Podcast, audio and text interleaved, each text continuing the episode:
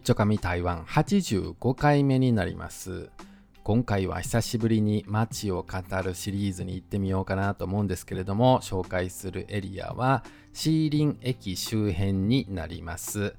シーリンって聞くとね夜市かなって思うかもしれないんですけれども夜市があるのはどちらかというとケンタンっていう駅の方なんですよね。中国読みで言うとジェンタンなんですけれどもこっちの方から歩いて5分ぐらいで夜市があるんですけれどもシーリン駅からもね行けなくはないんですよ。シーリン夜市自体がこう南北に長い感じである大きなね夜市になるので北側からこう夜市に行きたいなと思う場合はシーリン駅から行ってもいいかも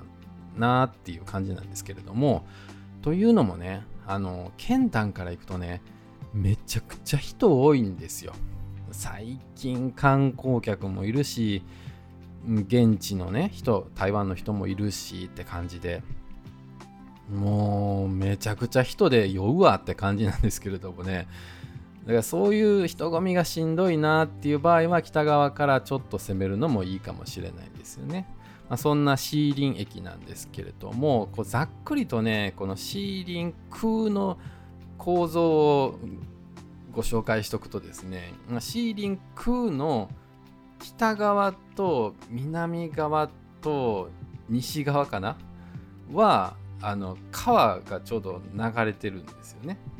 で東側が山になってるんですよ。だから東西南北なんかこう囲まれてるような感じなんですよね。その山の方の東の山の方をずっともっと東行くと故宮博物院とかになると思うんですけどもでその囲まれてるエリアをこうちょうど真ん中ぶった切るように南北に MRT のあの淡水線って言われる赤い線ですよねが走ってるんですよね。でその MRT が地下鉄じゃなくて高架になってるんですよ。上に上がってて地上に出ててが線路が線路じゃないな高架がずっと南北に走ってるって感じなのでそこで分けて C リンクがこう東エリアと西エリアに分かれるような感じになるんですよね。うんなので今回もちょっとその東エリア西エリアみたいな感じの紹介の仕方するんですけれども東エリアの方にシーリン艦艇公園があってで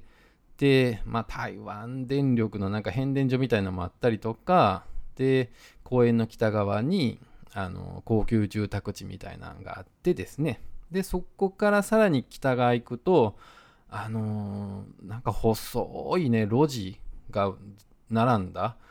不思議なエリアがあるんですけれどもね。そこら辺におしゃれな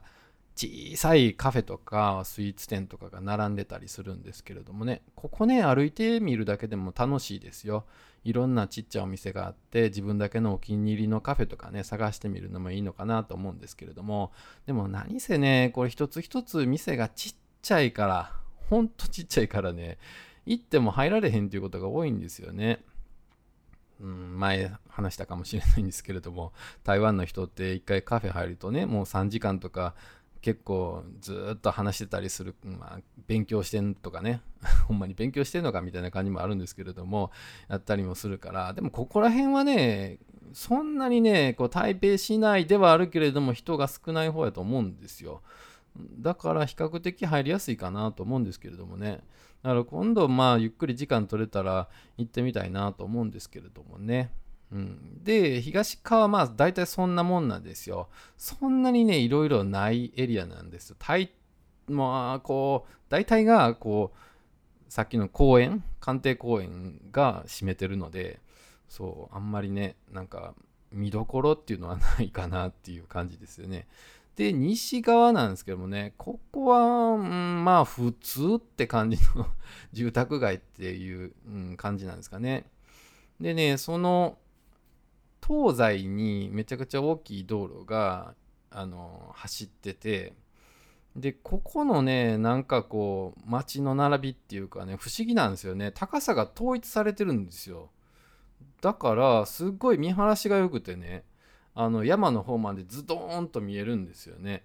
あの大きな道路が。普通なんかこう大きないっぱい建物ブワーって建っててとかなって山の方が見えにくかったりとかするんですけれどもその東西のね道路はすごい見晴らしがいいんですよ。うん、不思議なところでね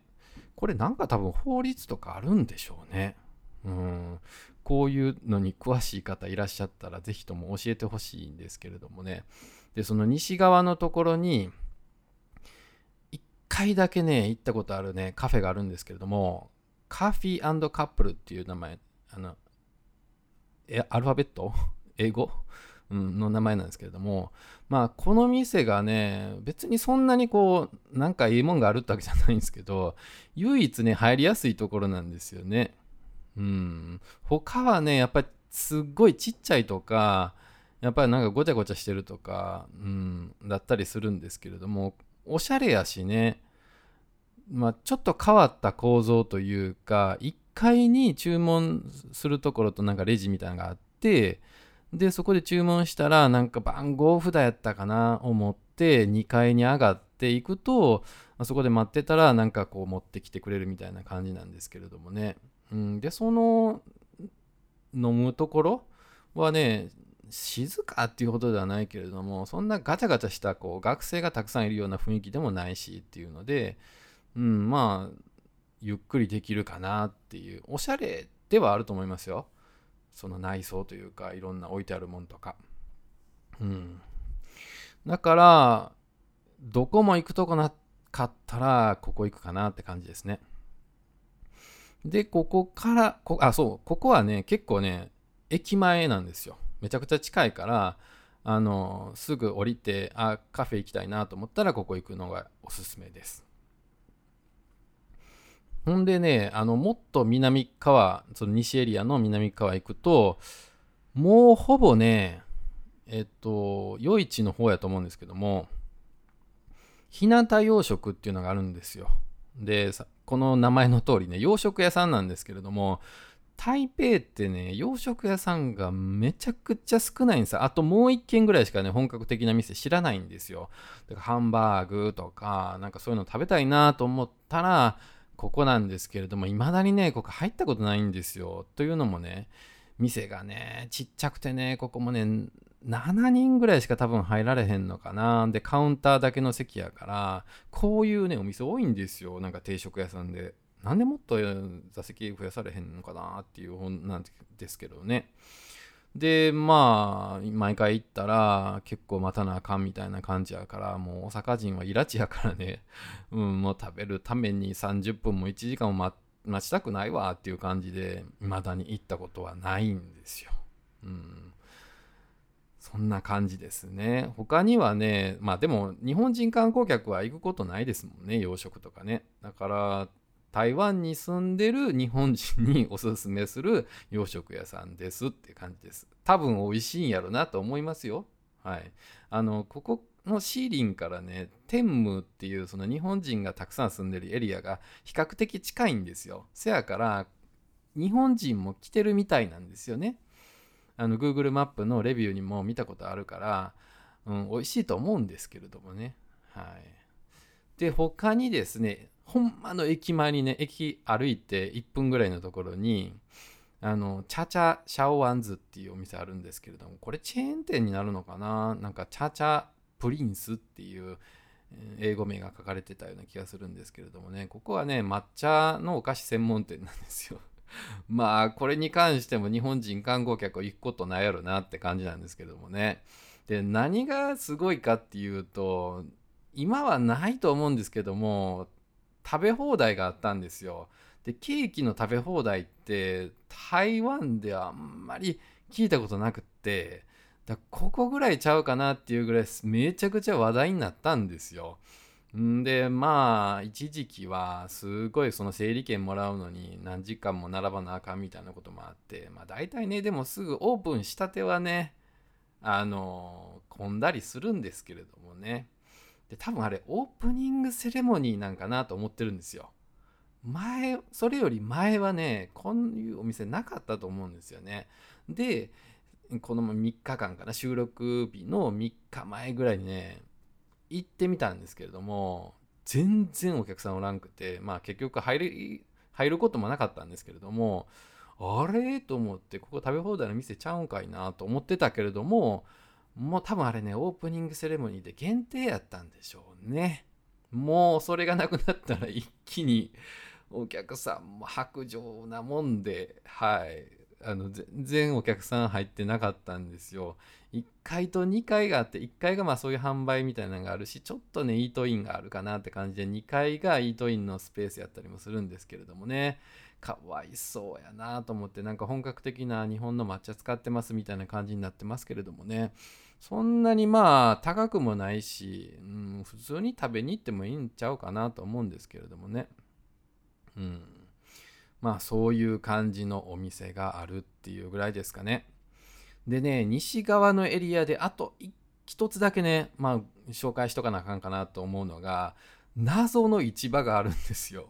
もうこれね、あの、一回見つけた時に、これなんやろうと思って、なんていう市場なんかなと思ってずっと名前を調べてたんですけども、地図で出てこないんですよ。っていうのも、市場市場と思って調べてたら、あれね、市場っていう名前はなかったんですよ。で、あまあ、唯一これかなって思うのが、